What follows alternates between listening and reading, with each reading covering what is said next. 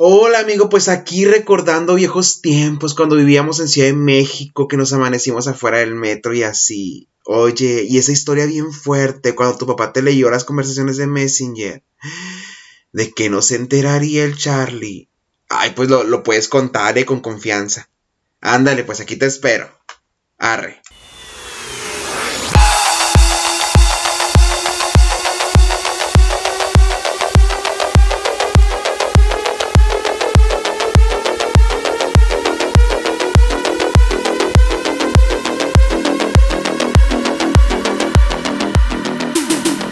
Chamacos, bienvenidos a un episodio más de esta segunda temporada de Hablando Franco y estoy súper contento o pedo porque ya empezamos a abrir el vino porque tengo como invitado a un amigo, hermano del alma, ex roomie. Creo que ventilé un poco de él en la primera temporada. Espero no me cuelgue o no nos agarremos a cachetadas aquí a ruñazos eh, eh, con el vino, chamacos. Porque está nada más y nada menos conmigo el famosísimo, porque en Sonora lo conocen, fue cantante, canta muy bonito.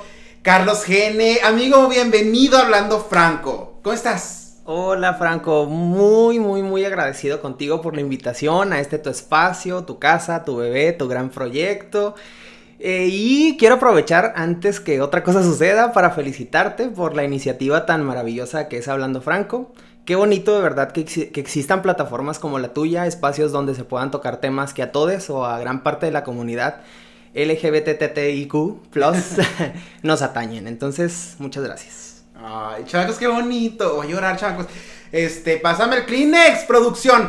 Oye, eh, traemos un episodio, como siempre les he dicho, este espacio es para ustedes, es para que vengan y, y saquen ese eh, esa historia que traen todos para contar ese proceso, siempre alguien se va a identificar con cada una de nuestras historias de salida del closet. Obviamente, Carlos, queremos tratar contigo, siempre hablo en plural y soy yo solo que he inventado, soy y quiero tocar contigo esa historia de salida del closet porque yo recuerdo, bueno, Carlos y yo nos conocemos desde hace mil años porque somos orgullosamente pueblo ferrocarrilero los dos. Arriba Gil. Saludos para Benjamín y la gente homofóbica. No es cierto, chavos. Si tenemos gente que nos sigue en Benjamín y que nos escucha, saludos a los fans de Benjamín.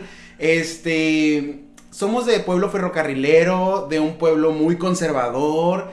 Eh, estuvimos juntos en un programa hace años bien inventados, nosotros nos creíamos la voz México, ¿te acuerdas? Yo me sentía Lolita Cortés.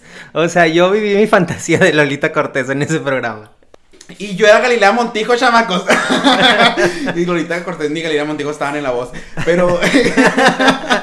Pero quiero, quiero, decir una cosa. La voz Benjamín salió antes que la voz México. ¿Fuimos, fuimos pioneros? Fuimos pioneros en México. Que, que quede grabado esto porque Salió La Voz, no me acuerdo si fue en 2010, 2011, y La Voz México creo que salió como en 2013 o 2012, por ahí la primera temporada, pero, o en meses, pero estábamos primero nosotros. Eh, después de ahí, yo me acuerdo que, pues estábamos en la universidad, tú estudiabas comunicación, yo derecho, nos medio topábamos de repente, amigos, viajábamos, nos creíamos estrellas chamacos porque los del ayuntamiento venían por nosotros este Hermosillo para ir a, conducir y, y el Carlos era jurado. Y en este momento de nuestras vidas, ni Carlos sabía de mi orientación, ni yo sabía de la de Carlos. Yo creo que sospechábamos, a lo mejor, porque nos encantaba la farándula. Y eso se huele, amigo. Sí, pinche radar, todo lo que da, pero obviamente era un tema que no se tocaba. Este. Y como que nos tratamos muy por encimita. Eh, pasa el tiempo. Eh, por razones del destino, yo me voy a vivir a Puebla, el intercambio que ustedes ya saben, que les he contado. Y un día de la nada, por a través de, una foto en Facebook, empezamos a platicar Carlos y yo. Y resulta que estabas viviendo en Ciudad de México. Te habías mudado a cumplir el sueño de todo artista. Este, como en Hollywood. Es que cuando vamos a Ciudad de México, chamacos, neta, es, es, como, como el Hollywood de, de, México. de México, ¿no? Y yo andaba buscando un depa donde rentar allá. Y nunca se me va a olvidar, Carlos, que me, ofreciste tu, ayuda de que, ah, te puedes venir, compartimos renta, lo hablaste con tu hermana, súper cálidos los dos. Y pocos días antes de que yo me fuera, me dices, oye, espérate. Eh, No sé si tú lo recuerdes. Sí, por supuesto. Pero me dices, espérate, eh, antes de que te vengas, tengo que contarte porque no sé cómo lo tomes, a lo mejor y por esa razón no te quieras venir con nosotros. Y pues soy gay. ¡Ah! ¡Escándalo! Y yo también, amigos. Y entonces, yo para esto ya había pasado mi proceso, este, ya me había aceptado y le digo, pues no tengo ningún problema porque pues yo también. ah, bueno, entonces podemos hacer, podemos ser hermanas. sí, éramos hermanas roomies y muy padre porque le digo, bueno, este tema lo vamos a tocar ya que estemos allá. Y en razón a esto, me cuentas tu historia de cómo saliste o... Me sacaron. Cómo te sacaron del closet. Ah, cabe destacar que nuestros papás en ese momento eran personalidades este, muy importantes en el pueblo, chamacos, porque eran ahí los que manejaban el teje y maneje el ayuntamiento. Entonces, obviamente nosotros éramos los hijos de los políticos del momento en el pueblo y en Inventados pues nos creíamos... Figuras públicas. Exacto. ¿Cómo te sacan del closet? Pues es una historia que tú ya conoces, pero para todos les bookies que nos escuchan. Los eh, chamacos, los fans. Bueno, sí, pero a mí me gusta el bookie porque es como ya. Es una palabra inclusiva en sí misma. Entonces. Eh, chamaques, chamaques. Chamax. Chamax. Eh, la cuestión fue que en ese entonces. Mi hermana, mi hermana René, que seguramente está escuchando este podcast, este episodio. Hola. ah, es que se llama Diana, también yo la conozco como Diana. Sí, Diana René. Actriz muy buena, sonorense, espectacular. Es vedette. es vedette, que se prepara como actriz y cantante que se prepara como, como, cantante. La cuestión es que en ese entonces mi hermana pues tenía que 15 años, una cosa así y estaba saliendo con una persona muchísimo mayor que ella. O en ese entonces se veía, bueno, como estaba tan pequeña, se veía mucho la diferencia de edades entre ella y su entonces novio. Entonces, eso no se debe de hacer, papás que nos están escuchando, pero eh, mis papás, mi papá y mi mamá, tuvieron la grandiosa idea porque esto ya fue hace rato, Franco. Entonces todavía usábamos el Messenger. Tuvieron la fabulosísima. Sí, sí, sí. Tuvieron la fabulosa idea de revisar nuestras conversaciones de Messenger. ¿Tú te acuerdas que se guardaban absolutamente todas en una carpetita? Sí. Entonces, ¿qué fue lo que se encontraron? No se encontraron nada, nada, nada con respecto a mi hermana y a su relación. Que era la que estaban investigando. Exacto. Pero, oh sorpresa, se encontraron con todas mis... Porque yo era muy libre al hablar con mis amigos y con una prima a la que amo. Saludos Adriana, eh, si estás escuchando esto. Eh, siempre fui muy libre, yo me expresaba con total libertad con ellos, entonces pues hablaba de, de muchachos, de amores, de desamores.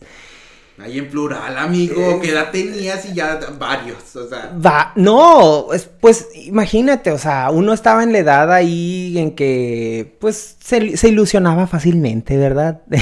Entiendo. sí. Ponlas de Jenny Rivera ahorita.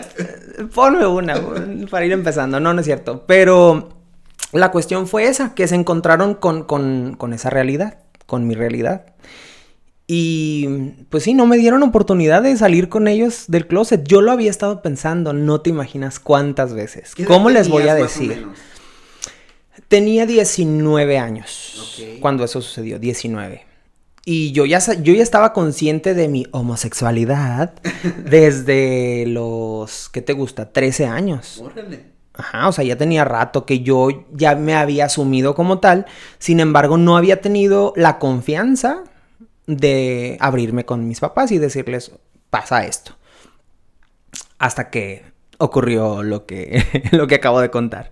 Entonces así fue, amigo. Así fue y yo recuerdo a mi mamá hecha un mar de lágrimas diciéndome que ella me amaba tal como era y que entendía que ella ya sabía de mi, de mi orientación y que todo estaba bien, que no pasaba nada. Entonces fue muy reconfortante, sinceramente. Fue muy reconfortante porque cuando uno está, pues chico y se le ha dicho durante toda su vida que lo que piensa, lo que siente y a quien puede llegar a amar está mal, es incorrecto, está mal visto, pues que te digan, está todo bien, pues imagínate, o sea, ¿cómo te hace sentir a ti? Fue increíble.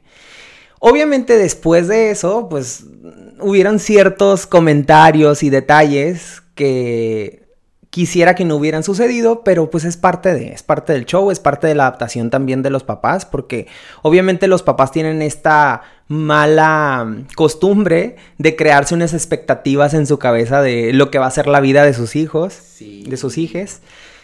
Y pues yo lamentablemente pues fracturé un poco de esas expectativas, ¿no? Pero, pero bueno, todo bien, todo bien.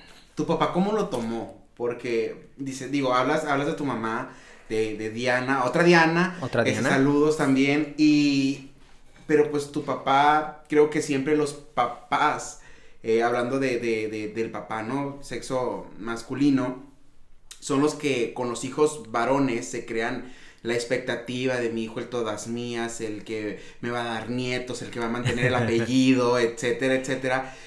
¿Él cómo lo toma? El legado. El legado, sí. Fíjate que fue muy curioso, Franco, porque si mi mamá supo, fue porque mi papá se encargó de leer todas las conversaciones. Entonces, él fue... Charlie, qué feo que seas así. Qué bárbaro, Charlie. Saludos también. Sí. Él fue el que se encargó de, leer todas las conversaciones y él fue el que le comentó a mi mamá. La cuestión fue que mi papá nunca se acercó conmigo y me dijo, oye, mijito, todo está bien, no pasa nada. Pero siempre se encargó de hacer comentarios en pro de. Ok. ¿No? Y de él de alguna manera siempre me hizo sentir que estaba conmigo. Nunca me lo dijo directamente y es parte también de la personalidad de mi papá. O sea, nunca ha sido así tan expresivo en ese sentido.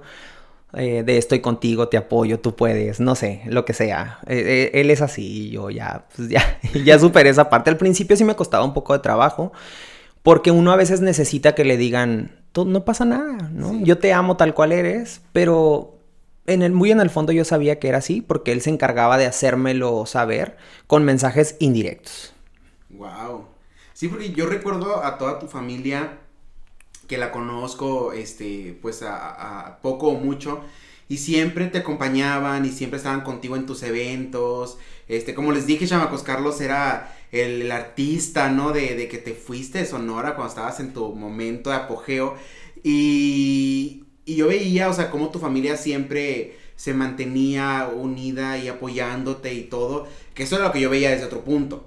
Este, y yo siempre, eh, pues, te veía hasta cierto punto libre con tu familia. Pero obviamente yo no iba a llegar a preguntarte directamente si eras o no eras gay. Primero que nada, yo en ese momento estaba pasando por por mi duelo de que yo quería ser hetero a toda costa, ¿no? O sea, yo de que, no, Diosito, por favor, no quiero ser gay, y, es de verdad, o sea. Oye, aferrándote con, los, con las uñas acrílicas a la heterosexualidad. yo sí, me viniendo la peluca de un lado, Diosito, por favor, no. Pero sí, este, obviamente no iba a tocar el tema contigo.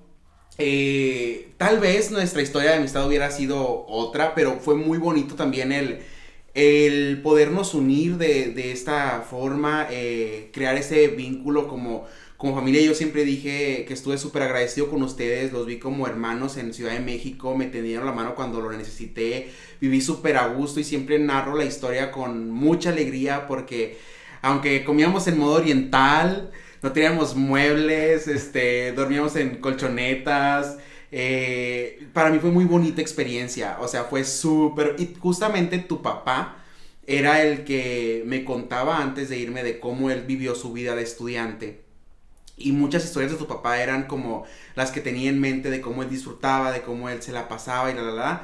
Este, y era parte de lo que a mí me motivaba a, a, decir, va, o sea, vámonos a la aventura, que en algún momento estas van a ser historias que voy a recordar con muchísimo cariño. Y así ha sido. Eh, después de que, de que tus papás se enteran de que tienes una identidad, una orientación sexual distinta a la que pues ellos planeaban que tuvieras, ¿cómo lo afrontas tú? ¿Sales en ese momento mm, de plano del closet o prefieres mantenerlo así como estaba solamente con tus amigos? Fíjate que es muy curioso, Franco, porque eh, mi exnovio a quien le mando un saludo también. no llores, amigo. no, no, no, no, no para nada, eso ya es agua pasada. Eh, en alguna ocasión me dijo que yo realmente salí del closet al irme a Ciudad de México. Y eso me dejó reflexionando mucho porque yo estaba en negación, así le dije, no, para nada, yo hace muchos años que salí del closet. Pero la realidad es que creo que mi salida del closet y creo que en gran parte la salida del closet de, de los que pertenecemos o de las personas que pertenecen a la comunidad es consigo mismo. Es, es un proceso muy, muy, muy personal y es una cuestión más de aceptación, ¿no? Sí. De salir también del closet contigo mismo, porque una cosa es decirle a mi papá o a mi mamá o no sé, a mis amigos, oye, yo me siento así, yo me considero tal. De alguna manera también ponerte una etiqueta, ¿no? Pero el hecho de decir me acepto, me quiero tal cual soy, yo creo que sí tardó un poquito más en llegar ese, ese punto, ¿no? Porque o sea, yo, yo después de, de, salir, digamos, del closet con mis papás o de que ellos me sacaran, de que ellos me sacaran del closet, tuve una relación, ellos supieron de mi relación, conocieron a, en ese entonces a quien fue mi novio y todo, pero sí estaba yo un poquito receloso y, y no, a lo mejor no lo presentaba como mi novio ante mi círculo de amigos, más cercanos, amigues. Y, eso, ese proceso llegó un poquito más tarde, para ser totalmente honesto. O sea, como que yo terminé de aceptarme y de, de, decir, ¿sabes qué? Voy a vivir mi vida como yo quiero vivirla y ser totalmente libre hasta muchísimo después. No fue inmediato. Sí te entiendo porque justamente a mí me pasa algo muy similar de ese punto que tú tocas de cómo presentar a, al novio, ¿no? Eh, a mí me pasa con, con, el último novio formal. Es que en Instagram me hicieron preguntas quién era mi último novio. Y, y, resulta que mi último saliendo, pues nos consideramos ex, pero pues no éramos novios. No fueron eh, oficiales. Ajá. Entonces, mi último novio formal. Y llegaba yo y decía, ah, él es fulanito. O sea, no decías, no, él es mi, ni a, yo para empezar no me atrevía a etiquetarlo como amigo porque para mí era una falta de respeto. Omitías pero, los títulos. Ajá, omitía los títulos. Hoy no tengo novio, chamacos. pero estoy seguro que si tuviera lo presentara como mi novio. y eh, este, en ese momento sí ese recelo que tú dices, eh, sí te cuesta porque es todo un proceso de aceptación. No es solamente aceptar tu orientación, tu identidad, sino todo lo que conlleva este a veces es miedo por cómo lo va a tomar la gente o, o, evitarte la pena de que te hagan preguntas, entonces prefieres mantenerlo al margen. Yo también concuerdo con tu amigo que tú sales del closet, desde mi punto de vista, cuando te vas a Ciudad de México, justamente por esto, porque es cuando tú conmigo tocas el tema y me dices, ¿sabes qué, Franco? Eh, antes de que te vengas, pues quiero decirte que soy gay. Yo dije, ah, pues acaba de salir del closet, ¿sabes cómo? O sea, apenas se acaba de aceptar o algo por el estilo. Y dije, está bien, o sea, qué padre. Eh, recuerdo que mi primera experiencia, yo no había ido a una marcha gay hasta que vine para acá. Eh, pero sí a la terminación de la marcha gay en Ciudad de México. Conmigo. Y, y fue contigo, sí, o sea, y fuimos de antro en antro y Padrísimo. te dormimos afuera del metro. Qué feo, o sea. No, pero esas experiencias son las que uno recuerda con, con mayor cariño, siento Hizo yo. que me amaneciera, chavaco. Mi papá juraba que yo estaba estudiando en México y el Carlos me traía de antro en antro. Estuvo muy padre la experiencia. Ahora, sales del closet, ya sea aquí en Ciudad de México, eh, terminas de aceptar tu identidad. Si ya habías tenido una vida con tus amigos donde ellos sabían qué onda contigo, que tú mismo dices que practicabas de forma libre y demás. ¿Cómo fue tu perspectiva, o cómo es ahora tu perspectiva de, de ese Carlos que vivió en Sonora hace que fue siete años, ocho años? Siete años. Eh, y luego, ¿cómo, ¿cómo viste las cosas en Ciudad de México en cuestiones de, de aceptación de la sociedad hacia la comunidad LGBT+. Eh, ¿Y cómo, cómo regresas a Sonora y cómo vuelves a ver a, a, a, Sonora en este mismo tema? ¿Cómo fue tu perspectiva?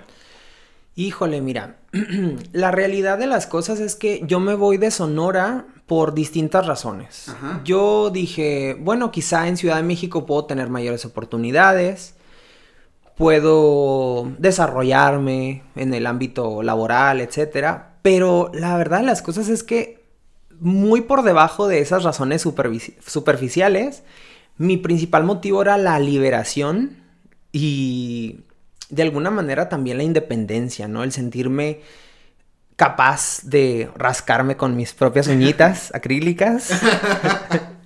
Eh, y, y la liberación también, ¿no?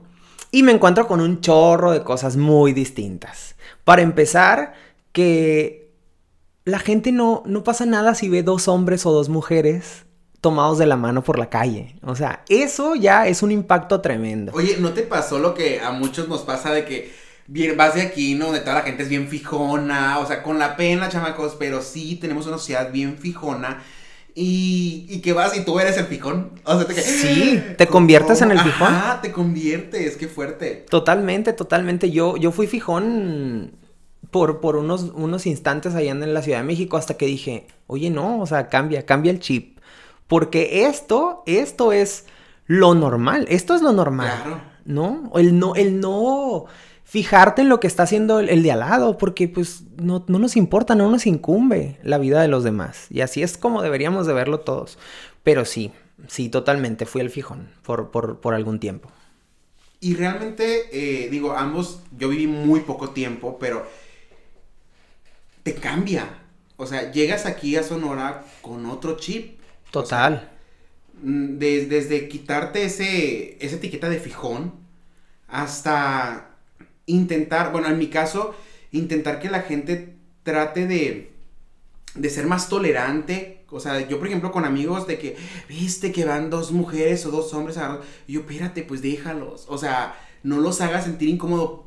Por esos pequeños pasos, pronto podemos llegar a, a, a ser como Ciudad de México en ese tema de la libertad. Y, y aún nos cuesta aquí el, el tolerar o aceptar que la gente vaya de la en la calle de la mano con su pareja, pues, ¿no? Con su novio, con su novia. Eh, ¿Qué te tocó enfrentar en Ciudad de México? En, eh, ¿Qué dijiste tú, híjole? O sea, esto en Sonora no hubiera pasado. Ay, pues lo primero que, con lo, lo primero que yo me topé fueron con las famosas apps. O sea, y, y- y creo que tú también puedes hablar al respecto mucho, mucho, largo y ¿Cómo te tendido. largo y tendido de las apps, ¿no? O sea, el, el- la libertad con la que tú puedes abrir una aplicación y encontrar a alguien que te gusta y conocer y salir sin ningún tipo de problema, cuando aquí a lo mejor pues sí tienes un poquito más de, ay, a ver si no nos ve alguien conocido, porque aquí tú Todos sabes que todos se conocen. conocen, o sea, eh, Hermosillo es un, y, va a sonar a lo mejor mal que lo diga, pero es un rancho en términos de que todos nos conocemos, Sí. ¿no? O todos conocemos a alguien que conoce a tal persona y así sigue la Sí, cadenita hay mucha tremenda. relación entre la gente. Hay muchísima relación. Sobre todo también porque nosotros somos un poco más cálidos, ¿no? Allá Ajá. son como muy independientes, muy en mi rollo. Las relaciones interpersonales a lo mejor no son tan estrechas, ¿no? Por decirlo de alguna manera. Y, y a lo mejor sí te puedes topar con una persona que conoce a fulanito y a fulanita y tal, tal, tal, pero como que les vale, les vale gorro, ¿no? Y entonces eso fue, eso fue algún, algún tema que me, que me sorprendió. Ya me, ya me perdí un poquito de lo que estaba diciendo. hablando de las apps. Sí, de las apps. ¿Qué fue lo que te enfrentaste en Ciudad de México? Otra cosa que también a mí me, llamó muchísimo la atención, además de la- las aplicaciones y la libertad con la que la gente puede llegar a socializar mediante estas, la cuestión de la indumentaria, Franco. O sea, el, el que uno se puede vestir como se le dé la gana y no pasa absolutamente nada. Yo te lo platicaba antes de empezar la grabación. Yo a lo mejor cuando vivía aquí antes de irme a Ciudad de México, sí me preocupaba un poco por entrar en este cajoncito de lo masculino, ¿no? Y no salirme un tanto de, de la norma, como para no ser señalado, para que no te digan, para que no te griten cosas por la calle. Y allá me topo con, con esta libertad que de alguna manera adopté y, y estoy replicando acá, ¿no? Porque ya ahora, y te lo contaba también, puedo salir a la calle con total normalidad, con mis baggy jeans con mis pantalones así eh, súper eh, bombachos y mi, y mi camisetita fajada en la cintura y no pasa absolutamente nada. Te decía también que afortunadamente hasta el día de hoy no me han gritado nada por la calle, pero si me gritaran o me dijeran cosas, la verdad es que ya, ya, no, ya no me importa, o sea, ya paso, paso de eso totalmente. No me afecta en lo absoluto porque ya aprendí a amarme tal cual soy, porque ya aprendí a amar mi manera, mi visión de ver las cosas y mi forma de expresarme. Si había tanta libertad en Ciudad de México, si te sentías este, una persona renovada y, todo, eh, te regresas a Sonora. Sí. Por razones que, ya comentamos, eh, personales, familiares, y ¿Te ha costado adaptarte a, Sonora nuevamente por el tipo de gente? Fíjate que no, y creo, eh, va a sonar súper curioso que lo diga, pero creo que la pandemia también ha ayudado un poco a eso, porque no me he tenido tampoco que enfrentar a tanta gente y tal. Entonces realmente la adaptación ha sido como muy paulatina y muy natural, siento también, la verdad. Aparte de que pues, como tú lo comentabas, ¿no? Con, la, con relación a la cantada y tal, siempre he tenido muchísimo amor por parte de mi familia, muchísimo, muchísimo. Entonces, esas cuestiones que me pueden llegar a ser diferente, que al final de cuentas todos somos, todos somos diferentes, ¿no? Todos, todos, todos. Entonces, mis diferencias, o lo que se podría llamar mis diferencias, realmente pasan totalmente desapercibidas con, al menos con mi familia, ¿no? Afortunadamente. ¿Te ha tocado ir al pueblo ahora que regresaste? Sí, mucho. He estado mucho tiempo en el pueblo. ¿Y allá cómo es el, el, cambio? Porque te fuiste siendo uno. Sí. Hace siete años. Me fui con cabello, amigo. Era super afro, es Me fui con cabello y sin tatuajes. Cierto. Sí, sí, sí. otro. Sí. Fíjate, ahora que lo comentas, me llamó mucho la atención porque me puse gelish para, en mis uñitas para recibir el año nuevo. Dije, no, yo quiero recibir el año así, ¿no? Eh, y pues tú sabes, ¿no? Que vas ahí a la tiendita con Márquez y tal. y yo así de con mi monedita de 10 pesos pagando, enseñando el Jellish, ¿no? Y si notas una mirada ahí como mm, ¿qué está pasando aquí? Como que no hace clic en la, en la cabeza de la gente. Pero también yo creo que es parte, o sea, si no hubiera personas que que rompan un poquito el esquema. Sí. Como, como nosotros, quizás. O, o, se hace lo que se puede, ¿no? Para romper un poquito el molde. Tampoco va a haber algo que les, que les cambie el chip a las personas, creo yo. Claro, o sea, cuando andaba platinado a mí me toca llegar igual. Y nunca falta el comentario de, ¿viste al hijo de? O sea, porque como les digo, o sea, nosotros éramos celebridades, chamacos en el pueblo. Y siempre si algo hace uno, pues da de qué hablar, ¿no? Entonces, eh, por mucho tiempo, no sé si te pasó, pero a mí me toca callar muchas cosas o, ocultar muchas cosas porque pues no va a ser que dejen mal a mi papá, ¿no? O sea, y, pues ahorita ya estamos en otra era, en otra época, este, sintiéndonos más libres, este, y básicamente siendo nosotros mismos. Eh, bien lo comentamos hace rato y que tú me, hacías referencia a lo que yo repito mucho, mostrando nuestra verdadera esencia de persona. Y, realmente el, el, poder llegar a un punto de tu vida en el que te sientas tan libre de ser tú, que eso sea cómodo, que te sientas a gusto, que te sientas feliz, es algo que nadie por cualquier comentario que te haga puede llegar a afectarlo. Y, y, de verdad no es como un forzarte a obligarte a decir sal del closet dice tú mismo y mañana ve y ponte peluca y ponte este gelich o, o, vístete de tal manera. Pero en el momento que tú te encuentres contigo mismo, que sepas realmente quién eres y que te atrevas a ser quién eres, vas a notar la diferencia de cuando reprimías algunas cosas por tratar de encajar en el molde, que es un tema que hemos venido desarrollando creo que en los últimos tres episodios, eh, el, el, estar en tu molde, el salir de tu molde, decir, esto ya no me queda, este ya no soy yo. Y qué padre que, como tú lo dices, existan personas como tú, a lo mejor como, como yo, que se atrevan a romper esos esquemas, se atrevan a ser ellos mismos y que poco a poco vayan cambiando la mentalidad de, de esa pequeña o vasta sociedad en la que se desenvuelven. Poco a poco la gente va tomando conciencia de ello y va normalizando ese tipo de conductas porque ya hasta en su misma familia o con su mismo círculo amigos empiezan a, a notar este tipo de cambios y al ser personas cercanas a ellos pues lo empiezan a ver normal y lo empiezan a, a tratar normal y dejan de ser los fijones que tratábamos hace un rato de ese tema que sabemos que hay muchos. Eh, platicando contigo, cuando te regresas a Sonora, dejas una relación allá. Sí. Y tocábamos eh, en alguno de los episodios de esta temporada de Hablando Franco, las relaciones a distancia. ¿Cómo ha sido para ti mantener esa relación a distancia de tan lejos?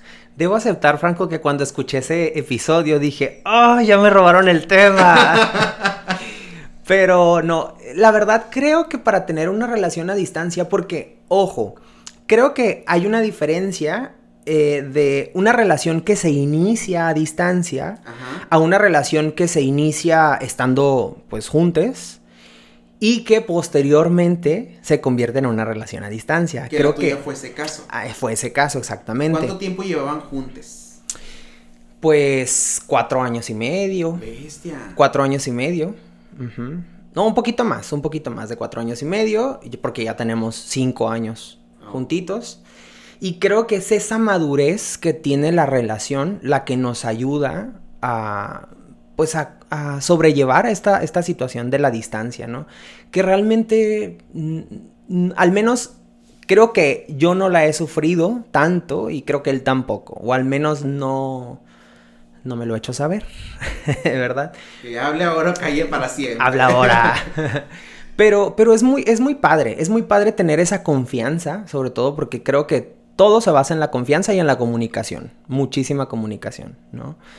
Y en esa madurez que te digo que creo que tiene la relación como para decir, está bien, vete y te apoyo, que eso creo que fue muy complicado al principio, porque obviamente, imagínate, ¿no? Que te digan, oye, me voy al otro lado del país, Sí, qué fuerte. fue complicado, pero, pero pues así tenía que ser. Y, y está la promesa de que vamos a estar juntos Ah. pronto. Así que eso la no me... boda, pre- chamacos. Están invitados esta vez. ya dijo Carlos. Ahorita que hablas de comunicación, mira, así me explota en, en, en la mente un tema de clichés. Vamos a hablar de clichés. Tú estudiaste comunicación. sí. Sí. Y es una carrera llena de clichés. De que los hombres que entran a comunicación, pues son del sindicato, por así decirlo, ¿no? Son miembros de la comunidad. Son hermanas. Sí. Entonces, eh, en ese momento en el que tú entras a comunicación, a lo mejor contigo sí, con tus amigos sí, pero con el resto de la sociedad no, no decías tu orientación o tu identidad abiertamente. ¿Llegaste a recibir comentarios o, por la cantada o por la carrera que habías elegido? No, fíjate que no. Pero sí uno tiene que lidiar con la etiqueta al momento de entrar a la carrera. Eso, eso está clarísimo, ¿no? Y, y yo lo veía mucho en, en los compañeros, sobre todo en mis compañeros heterosexuales, que pues muchos compañeritos hermanas se les querían lanzar. Híjole. Se les querían lanzar y ellos estaban así como de, oye, espérame, no, o sea, no, yo no, yo no, yo no aplico, ¿no? Nunca me pasó, la verdad, nunca me pasó, pero Que se te lanzaron. no, lanzarme, lanzarme, lanzarme. Que se me lanzaran tampoco, fíjate, porque yo nunca he tenido, o sea, pegue, mucho pegue y así. No, no, nunca he sido una persona muy de, de mucho pegue, sinceramente. Pero, pero sí tenía compañeros que, que sí se los llevaban así, que sabía de historias así de, oye, fíjate que fulano se lo llevó al antro gay eh, con engaños y la fregada. Y todos así, ¿no? De, ah, no. Y pues resulta que no, que no era gay, ¿no? El, el hombre. Pero, pero sí es una carrera totalmente llena de clichés. Innecesarios los clichés, la verdad, porque así como decíamos de la indumentaria, ¿no? Seas heterosexual, bisexual, queer, gay, lo que seas, te puedes vestir de la manera que quieras, puedes ser de la manera que quieras, puedes estudiar la carrera que quieras Exacto. y no pasa absolutamente nada, ¿no? O sea, Qué afán de verdad de meternos en estos cajoncitos. Qué afán. Te saco el tema porque precisamente en un concurso de canto tuyo. Sí. Voy a hablar de una amiga que ha cambiado mucho con el largo de, de estos años. Eh, desde su forma de vestir hasta creo que su forma de pensar. Y no voy a dar nombres. No, eh, no. Pero yo recuerdo que tuviste un concurso en el auditorio del Cobach Vía de Series. Sí.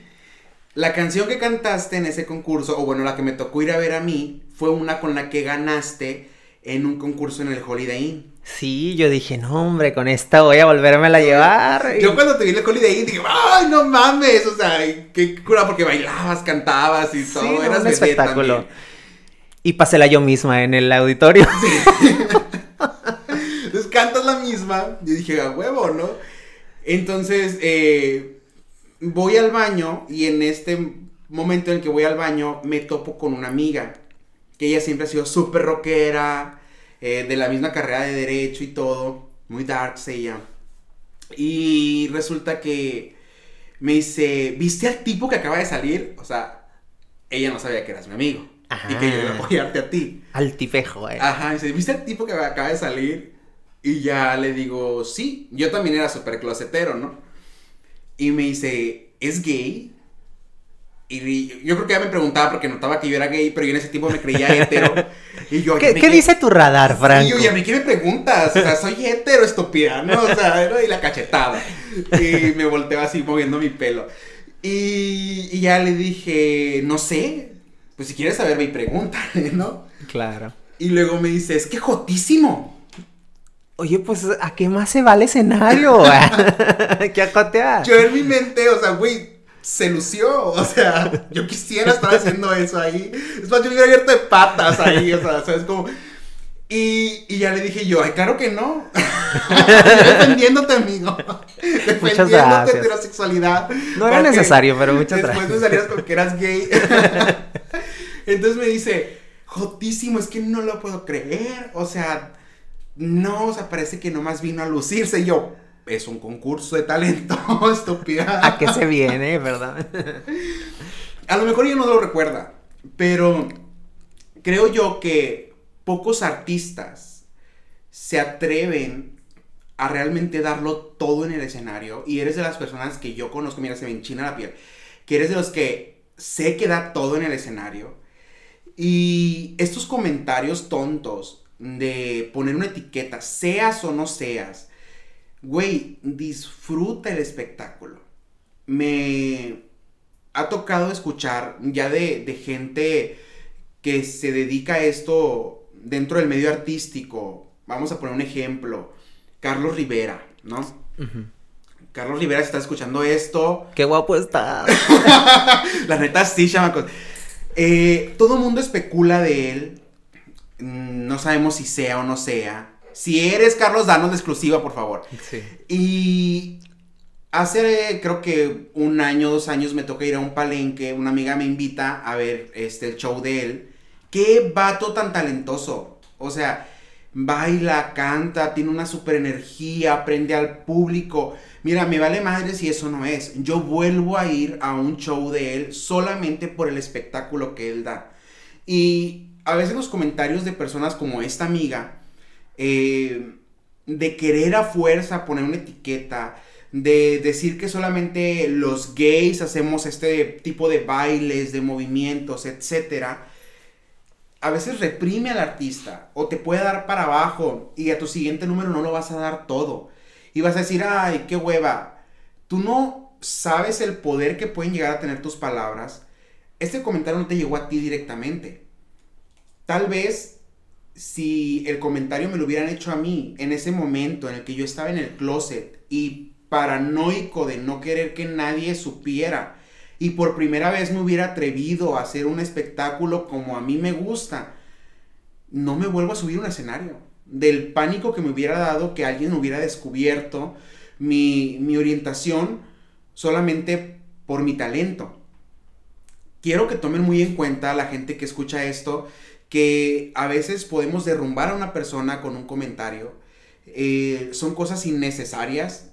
Si vas a ir a un show de talentos, a un concierto o algo, disfruta el momento. Si no te gusta, punto, no vayas a la siguiente y ya. Pero se me, creo que nunca te había comentado eso, pero se me quedó muy grabado este recuerdo de que sale esta amiga y con toda la euforia del mundo dices, que jotísimo, o sea, jotísimo. y yo, primero peínate, culera. si me estás escuchando, amiga, te quiero. ya te peinas, ahora sí. Oye, Carlos, eh, dentro de este proceso de, de aceptación, yo recuerdo que tú viviste en Benjamín, creo que hasta la secundaria o, o algo así. Sí. También recuerdo eh, a dos amigas, ay, las quiero mucho y creo que, que también son muy amigas tuyas, Carito y... Y, Y Anaís. Y Anaís, sí. Sí, las amo. Cuando cantaste una vez en, en la concha acústica, que era nuestro escenario, así, era nuestro auditorio nacional, chavacos, pero del pueblo. Por supuesto. Maravillosa concha. Llegaste una vez, te la saludaste, ahí todavía ni siquiera te hablaba yo. Este, antes de que, de que llegaras, no sé quién pregunta, ¿no? Que, que si tú eras gay, ¿no? Ajá. No sé si ellas sabían o no sabían, o sea, porque sé que eran cercanas a ti, pero se están echando la bolita así como que no creo que sea. Ay, qué hermosas. no creo que sea y que no sé qué. Antes de, me, me comentas que como desde los 13 años sabías tú quién eras. Sí. ¿Cómo te toca enfrentar a tus 13 años viviendo en el pueblo esta etapa? Híjole, ahí sí estuvo complicada la situación. Porque viviendo en un pueblo tan extremadamente conservador en ese, en ese entonces, darte cuenta de que no. de que no eres lo que tú pensabas que eras. Digo, yo sinceramente siempre me sentí distinto a los demás. Siempre, siempre me sentí fuera de la norma. Totalmente, desde que era muy, muy pequeñito, porque siempre tuve inclinación hacia las artes, quería estar en todos los bailables habidos y por haber de la escuela. Y con falda. La verdad es que sí. eh, no, la verdad es que nunca, nunca me la... Debería de estar más normalizado el uso de faldas en hombres, por favor. Pero... mm, sí, la verdad es que siempre estaba metido en cuestiones artísticas, siempre quería bailar, siempre quería... Cantar no tanto, fíjate. La cantada llegó a mi vida como a los 12, m- 12 años aproximadamente.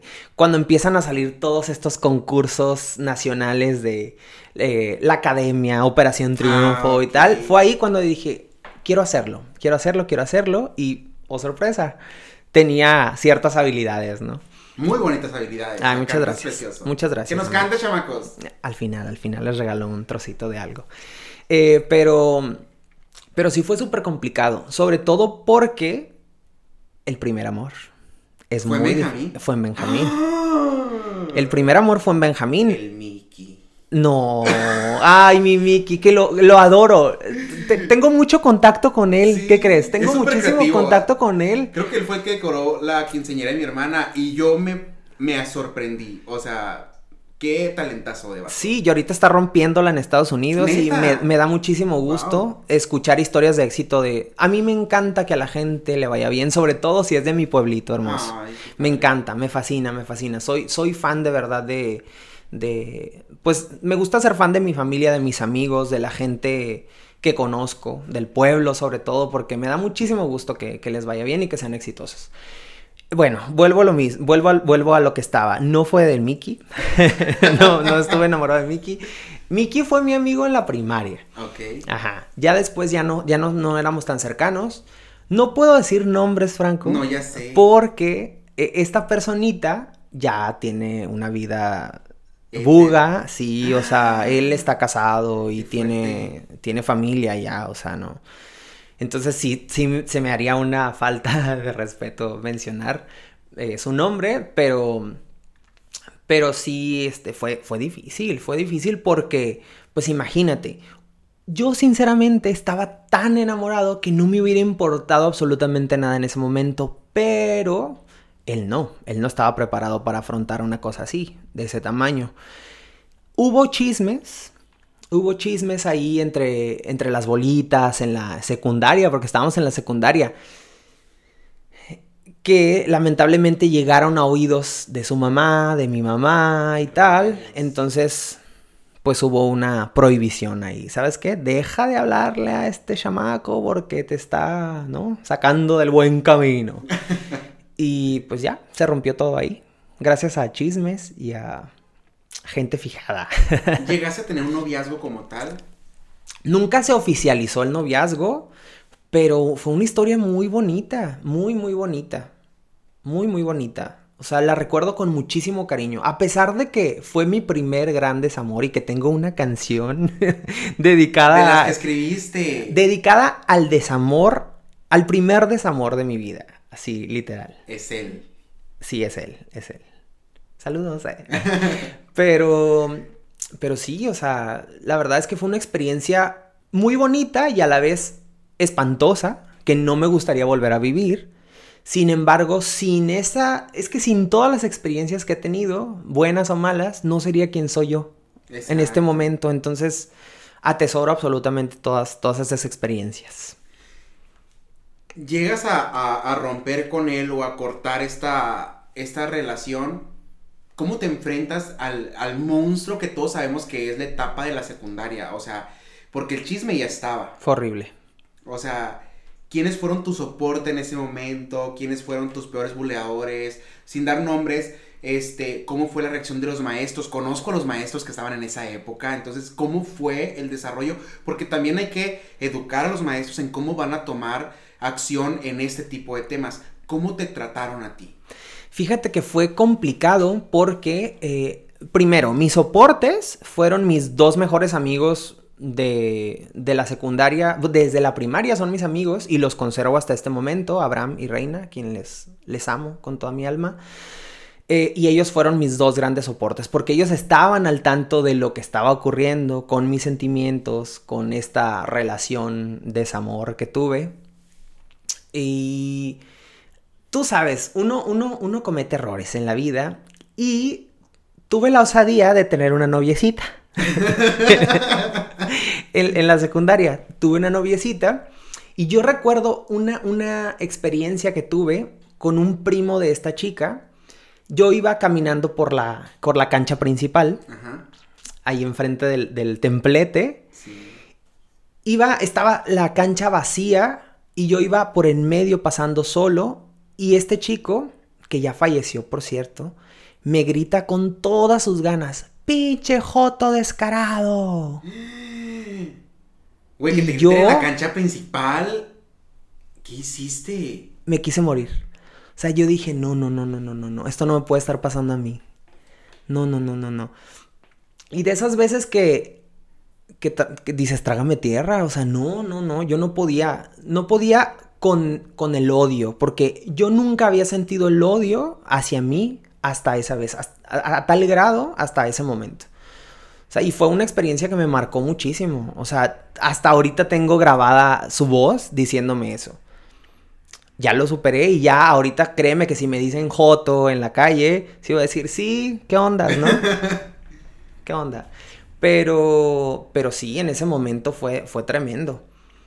Siempre el, enfrentarte a estas etiquetas o, estos momentos de, de estrés en la secundaria te marcan. O sea, yo conté mucho tiempo en algún episodio de la primera temporada que, me convertí en una perra, o sea, pero pues hétero, precisamente en la secundaria para evitar eso.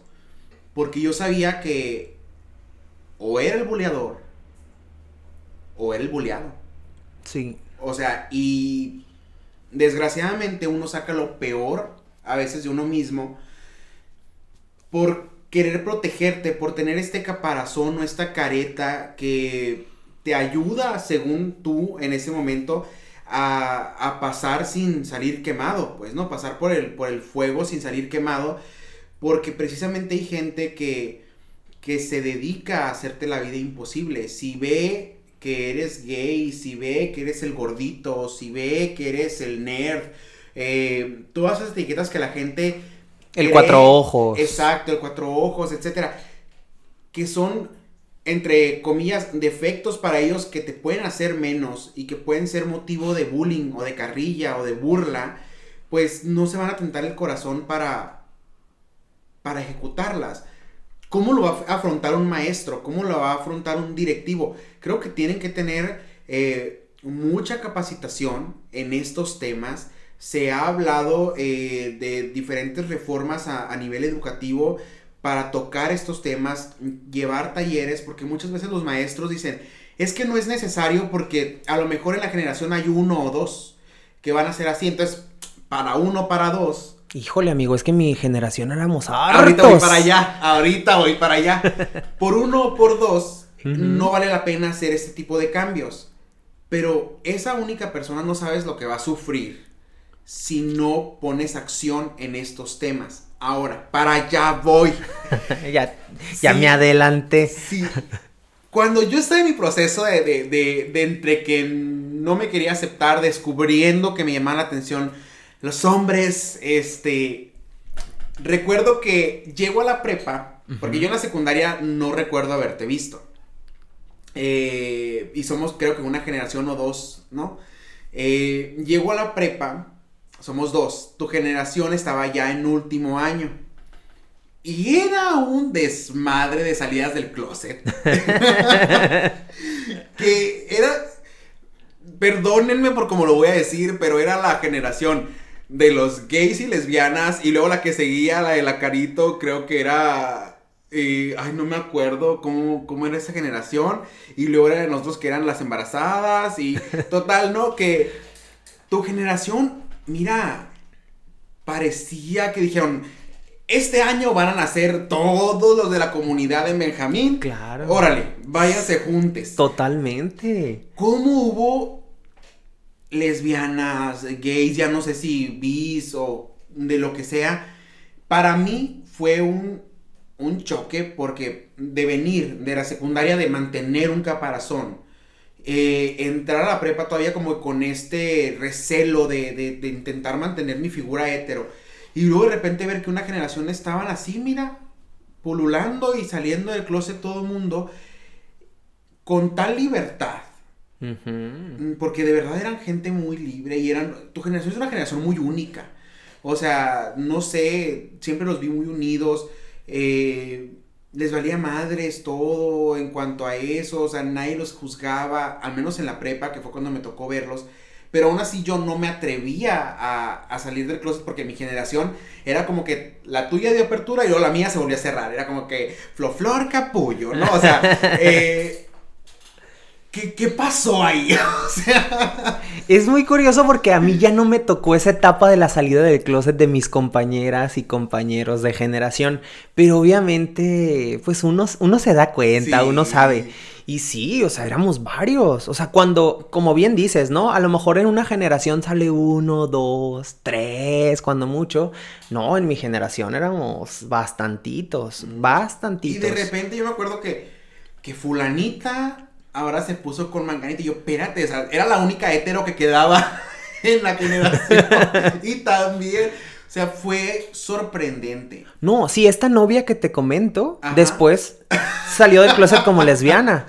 O sea, Tómala. sí, sí, sí, sí. Qué fuerte. Fue fuerte, fue fuerte. O sea, y para el pueblo tan chico. Yo recuerdo que en la, en la secu hubo ciertos rumores de que, ay, vieron a fulanita besándose con manganita en el puente, ¿no? en las banquitas. en las banquitas. Eh, y obviamente eran chismes. Y ah, bueno, o sea, son morritos experimentando, pues, ¿no? O sea, no pasa nada. O veían a fulanita fumando o tomando. Eran cosas que, que experimentabas, pero resulta que sí era cierto. O sea, fue, fue ese experimento que las llevó a descubrirse y, y que son personas muy libres. O sea, que ojalá eh, un día hagamos una reunión LGBT en Benjamín. No, hombre, imagínate el, el fiestón. El fiestón. Nos vamos a lanzar para presidente, chamacos. Y vamos a formar el partido LGBT en Benjamín.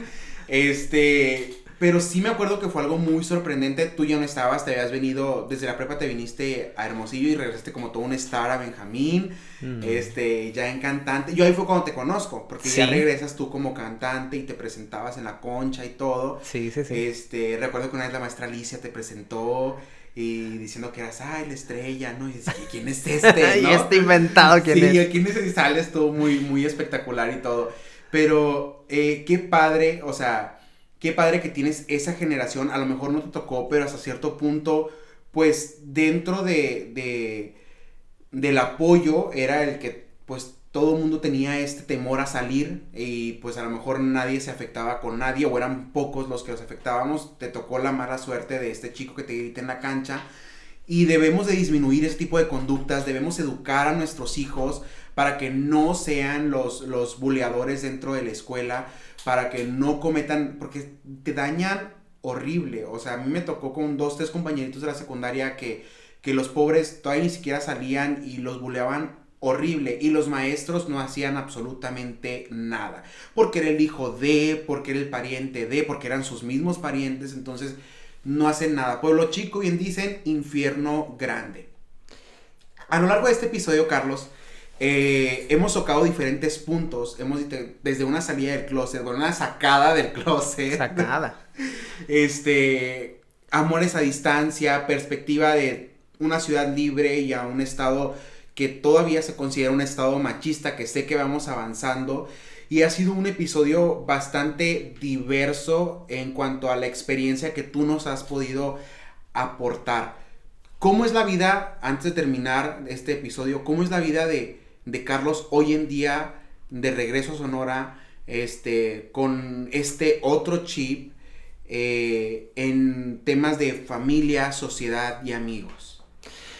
Pues de muchísima libertad, eso sí está clarísimo, de muchísima libertad de poder expresarme y ser quien yo soy sin ningún tipo de, de problema y, de tapujo. Así es, así es la vida. Me siento tranquilo, que creo que eso es, es, de, es de valorarse, sobre todo en la época que estamos viviendo. Afortunadamente, nadie de mi familia, ni yo mismo, ni de mis seres queridos ha pasado por una situación difícil por la pandemia. Entonces, por tanto, me siento muy agradecido con, con el universo, con el ser supremo, ¿no? Que como le quieran poner. Pero, pero sí, me siento muy, muy tranquilo. Que eso es lo que al final del día estaba buscando, ¿no? Eso fue lo que no pude encontrar en la Ciudad de México, tranquilidad. Y eso es lo que es lo que estoy lo que estoy tratando de, de adquirir acá, ¿no? Esa tranquilidad que tanto necesitaba y que tanto anhelaba por, por los años que estuve fuera.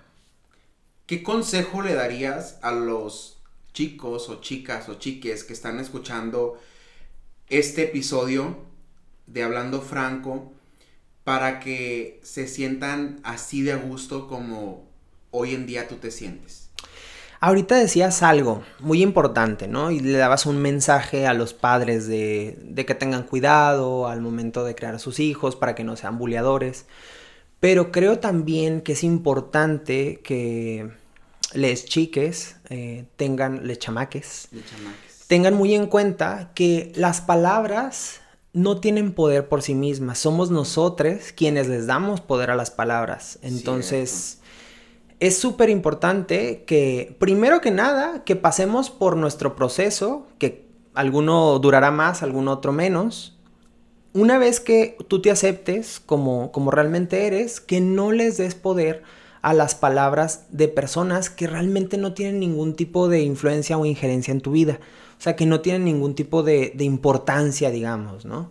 Entonces, eso, eso les diría, que, no le den poder a las palabras de, personas que realmente no tienen ningún tipo de, importancia. Dentro de esta vivencia que tuviste en Ciudad de México, te tocó el trance de, DF a CDMX. Sí.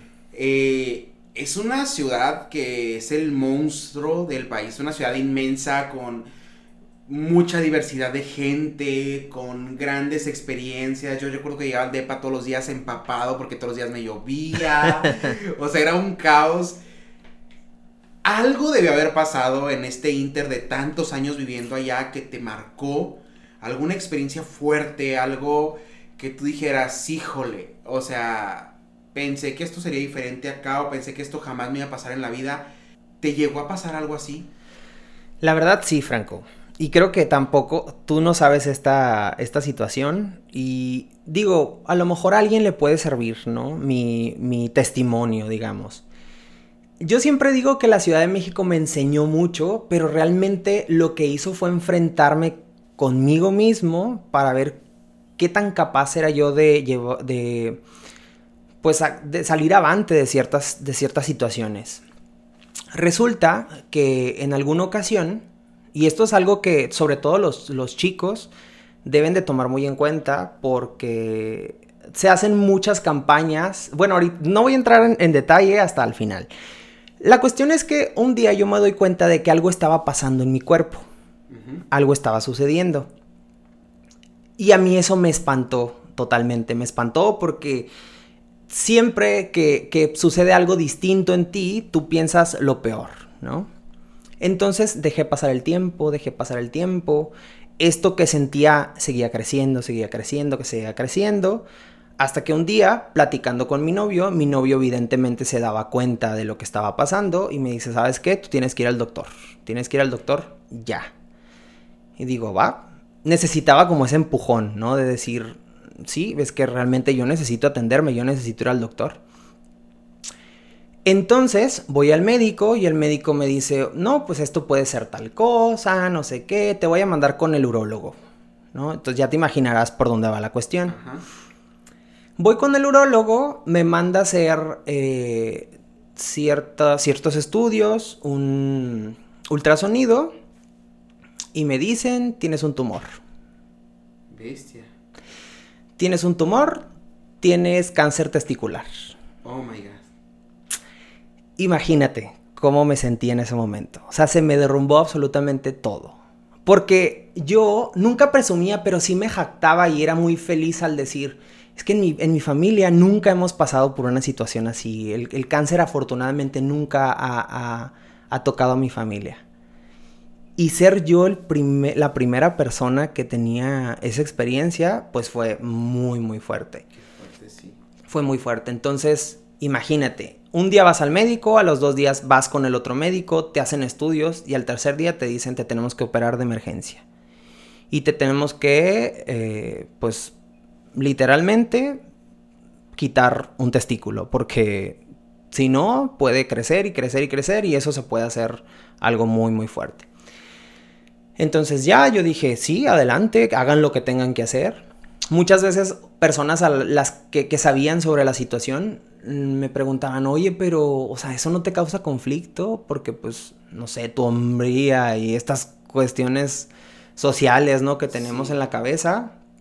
Y decía, no, para nada, o sea, es que yo no tengo ningún problema con eso, porque al final del día, el haberme atendido a tiempo, porque esto es importante, y, por eso te decía que es importante que muchos de tus, de los bookies que nos ven, de, especialmente los chicos, tengan en cuenta, esto si se detecta a tiempo, les puede salvar la vida, ¿no? Y lamentablemente creo que se hacen muchas campañas, digo, no lamentablemente que se hagan las campañas, sino lamentable que no se hagan más campañas para prevención de, este tipo de, enfermedades, porque a lo mejor se hacen más para el cáncer de mama y cosas que son como más comunes lamentablemente, pero también sería importante para todos los bookies una recomendación, chéquense, porque una visita al médico a tiempo puede salvarles la vida. Todo está bien, afortunadamente, eso no pasado a mayores, pero sin duda fue una experiencia que, que me marcó totalmente y que me o sea, me, llevó a, lo más oscuro de mi ser, pero también logró sacar lo más brillante de mí. Y fíjate que a partir de esa experiencia tan fuerte, yo creo que tomé con, con, más, valga la redundancia, con más fuerza las riendas de mi vida y dije, es que no, no puedo vivir para agradar al otro. No puedo vivir tratando de cumplir las expectativas de otra persona, porque al final eso jamás lo vamos a hacer. O sea, jamás vamos a poder cumplir las expectativas de todo el mundo. O sea, no. Mejor dedícate lo que sea que vayas a vivir, el tiempo que vayas a vivir, a cumplir tus propias expectativas y a ser feliz de la manera en la que tú decidas. Ese fue el mensaje que me di a mí mismo y pues sí, heme aquí.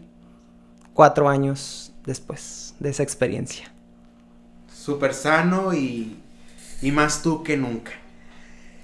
Qué experiencia tan fuerte. O sea, creo que súper buen consejo el que tú estás dando. Siempre tenemos que tener muy en cuenta. Creo que pasa mucho en la, en la sociedad masculina en la que hay tanta campaña para el cáncer de mama, el cáncer cervicuterino, este, todos los cuidados de la mujer, que está bien. Sí, está perfecto. Pero dejan mucho de lado el sector, el sector este, masculino. Y todavía que lo dejan de lado, se crean estos tabúes que tú mismo mencionas de que, ay, va a afectar tu hombría, este, te van a quitar tal o cual parte y ya no vas a ser el mismo, tu virilidad como hombre, eh, y uno se, se crea esa expectativa de negativa, ¿no? De temerle a los médicos, a los estudios, y uno nunca se checa porque pues no, no, a mí nunca me va a pasar nada y, y, este, y cree que va a estar sano y salvo si no sabe. O sea, uno se mentaliza de que la desinformación. Mientras no sepa, no me va a pasar nada. Mientras no sepa, no me va a pasar nada. Pero es algo muy importante el checarnos cada cierto tiempo, hacer estos estudios de rutina generales, para saber que estamos bien. Y si hay algo que no está funcionando, pues bueno, darle tratamiento para continuar sintiéndonos bien. Porque tenemos mucho que vivir, tenemos muchas metas que cumplir y tenemos mucho brillo que darle a este mundo. Y gracias Carlos por compartirnos esta experiencia tan fuerte y que estoy muy seguro que a uno de los chamacos, chamacas, chamaques les va a llegar este mensaje y van a tomar conciencia respecto de su salud y ojalá que acudan al médico de forma periódica o cuando empiecen a tener cierto síntoma pues que se atiendan lo más rápido posible. Sí, no esperen de verdad, no esperen a que le suceda para, para atenderse. Y sobre todo, no esperen a vivir una experiencia como la mía, de verdad. No, no sean como yo para tomar las riendas de su vida y ser ustedes mismos. Carlos, hemos llegado al final de nuestro episodio del día de hoy. Sin duda un episodio tan variado, tan mixto, tan productivo, lleno de consejos, lleno de experiencias, sobre todo lleno de buena vibra y, de esta bonita amistad que hemos estado conservando muy a la distancia y muy nos reencontramos cada mil años, pero sabemos que aquí estamos. Y te agradezco muchísimo por el haber compartido conmigo este episodio, por el estar aquí, por ser un fiel seguidor de Hablando Franco, que sé que lo eres. Y de verdad, muchísimas gracias por el apoyo, por las palabras tan bonitas que me diste al inicio. De verdad, yo te deseo siempre el mayor de los éxitos. Siempre te lo dije, soy un gran fan tuyo. Obviamente no nos vamos a ir sin que nos cantes un pedacito de alguna de tus canciones. ¿Por qué no la del ex al que al, primer desamor? ¿Por qué no? Y de verdad, muchísimas gracias por haber estado aquí en este tu espacio hablando franco. Muy bien, Franco. Sí, con mucho, mucho, mucho, mucho gusto te canto, pero antes sí quisiera agradecerte nuevamente la invitación y darles también un, mensaje a los, a los a chamaques que nos escuchan. Porque yo al principio, cuando me invitaste, dije, pero ¿de qué voy a hablar? Pero si mi historia nada que ver, o sea, a nadie le interesa. Pero realmente la reflexión que tuve yo es que cada una de nosotros tiene una historia única, diferente y maravillosa. Exacto. Porque es nuestra. Por, por el simple hecho de ser nuestra ya es maravillosa y extraordinaria. Exacto. ¿No? Entonces, muchas gracias, Franco, de verdad. Muchas, muchas gracias. Muchas gracias a ti y chavos que nos cante, ¿por qué no? Muéstranos su talento, amiga. a ver, ¿cómo va? ¿Cómo va? Bueno, él les va, ¿eh? Un pedacito de esta canción que se llama Desamor. Oye, no, no, no promocioné mis redes sociales, Franco. Qué malo. bueno, ahí les va, un pedacito de desamor. Mató al soldado que llevo dentro, mató las ansias de un mundo nuevo, llegó al final mi lucha interna para ganar por fin tu amor. Quebró la duda que yo tenía si era importante mi amor para vos, siendo como es que hacerle ya si para ti soy uno más. Ay, qué bonito, aplausos. Aplaudan desde sus casas, chamacos, porque aquí Pon un- público un nos efecto hace ahí. falta. No les sé poner efectos todavía. este, pero yo sé que los chamacos, las chamacas de chamaques van a estar aplaudiendo desde su casa. Carlos, muchísimas gracias nuevamente por estar aquí en Hablando Franco. Antes de irnos, ¿cuáles son tus redes sociales? ¿Cómo te puede encontrar la gente? ¿Cómo pueden saber más de ti, de tu historia, de tu artisteada o por algún consejo, lo que sea? ¿Cómo se pueden acercar a ti? Yo estoy para servirles a todos, de verdad. Cualquier cosa que me quieran preguntar, yo la verdad es que no tengo ningún problema. Eh, estoy en Instagram como Carlos Gene, G-E-N-E. Igual van a aparecer ahí en tus, en tus redes sociales. Eh, en YouTube también tengo mi canal de YouTube como Carlos Gene, Carlos con C, no con K. Y en Facebook, que es donde estoy más activo, es donde publico más videos y tal. Tengo también mi página, es Carlos Gene. Amigo, nos hace falta una colaboración un día cantando, un día de karaoke o algo.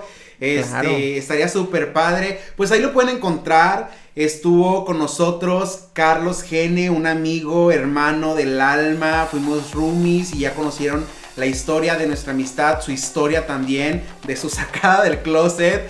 Este, y pues saben que cada historia es válida.